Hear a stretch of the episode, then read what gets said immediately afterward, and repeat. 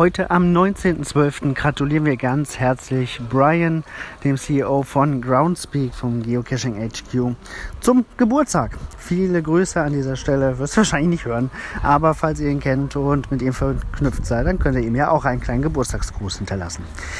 Ja, mh, ansonsten heute hinter dem 19. Adventskalender, Türchen vom Groundspeak Adventskalender, war ein Blogartikel über Geocaching-Bücher.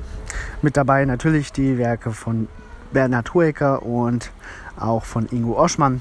Ähm, der offizielle Geocaching Guide ist mit verlinkt. Und noch ein paar andere, äh, Death Cache und andere Kriminalromane mit Geocaching als Plot.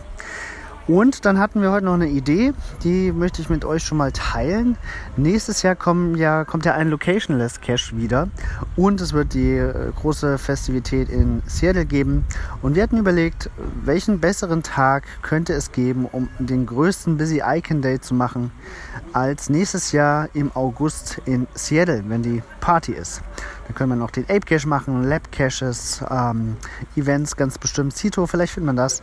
Das versuchen wir gerade zu planen und den Teilnehmern, die auf die Reise mitkommen, als zusätzliches Angebot mitzumachen. Wenn wir einen Bus irgendwie organisieren und gucken, ob wir das hinkriegen.